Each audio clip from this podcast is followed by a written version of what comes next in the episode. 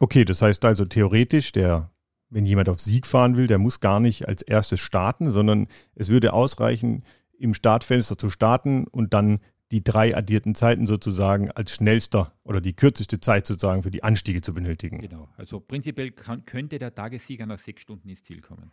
Okay, also wenn der als letzter wegfährt, ganz gemütlich die Zwischenstrecken fährt, die drei Anstiege in Summe am schnellsten fährt, ist der, der Gesamtsieger der, der Veranstaltung.